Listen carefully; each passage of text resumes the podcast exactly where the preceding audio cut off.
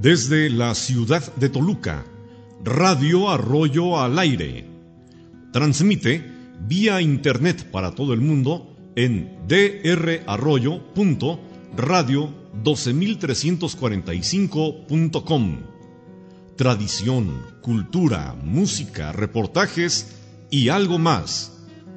Conductor y productor, doctor en educación, José David Arroyo Estrada. Bienvenidos.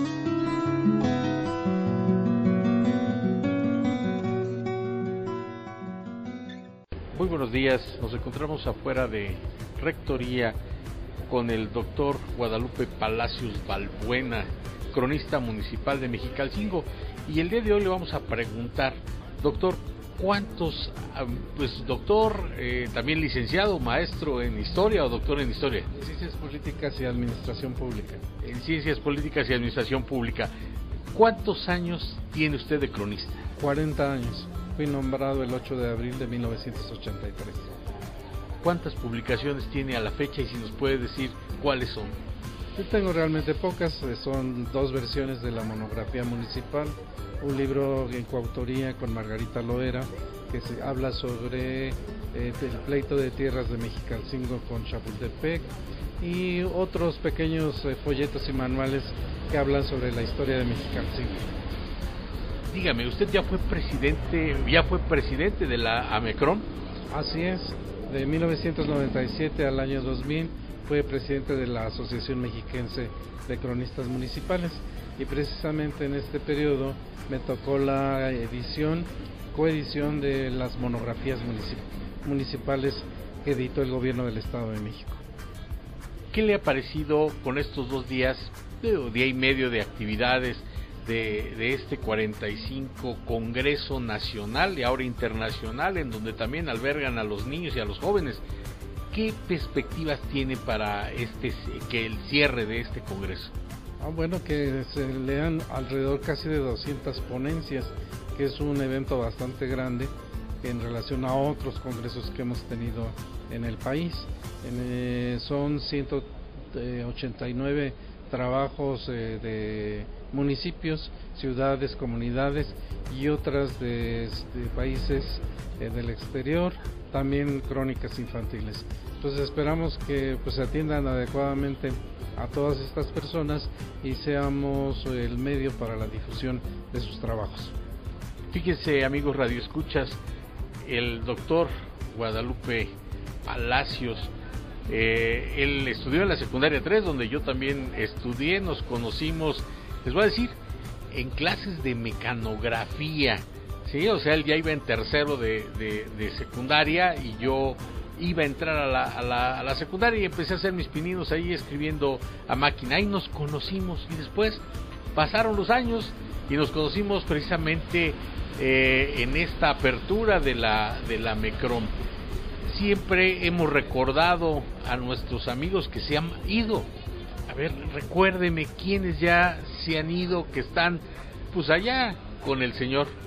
Bueno, me acuerdo muy bien de Alejandro López López, que era cronista de Amecameca, un excelente investigador y además eh, promotor de la protección del medio ambiente. Él en algún momento fue director del Parque Iztapopo, e hizo muchas cosas por, esta, por este lugar. También me acuerdo de Trinidad Mercado, que fue cronista municipal de Melchor Ocampo, un cronista muy activo. Con ellos nos tocó realizar varios congresos en el ámbito estatal para que nos prepararan como cronistas.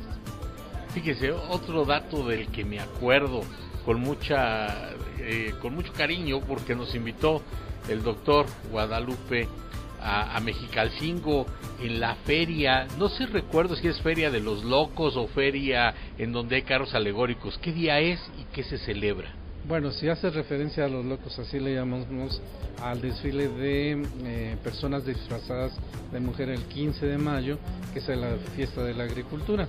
Pero tenemos varias fiestas. Tenemos una fiesta en enero, en febrero, en honor al dulce nombre de Jesús, eh, la fiesta patronal que es el 21 de septiembre, la celebración de Semana Santa y otras más, más pequeñas pero muy significativas de Mexicalcingo.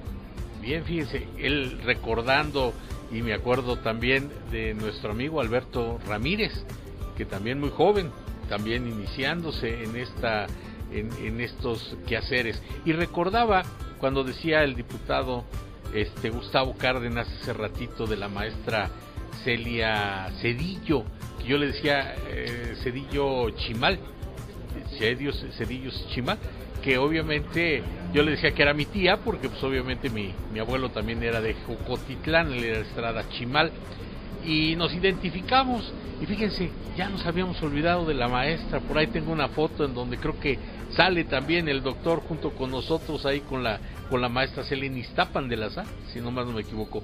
¿Qué más nos puedes decir? ¿Cuáles crees que puedan ser hoy las mejoras a nivel nacional precisamente en relación a los cronistas? Bueno, nos acaba de anunciar el diputado federal que está, presentaron una iniciativa para la reforma de la Constitución y desde ahí se contemple la figura del cronista. El cronista puede estar en muchos ámbitos. En nuestro estado, bueno, se da la apertura a los cronistas municipales, pero en muchos otros lados hay de comunidades, de ciudades, de universidades, de asociaciones, etcétera.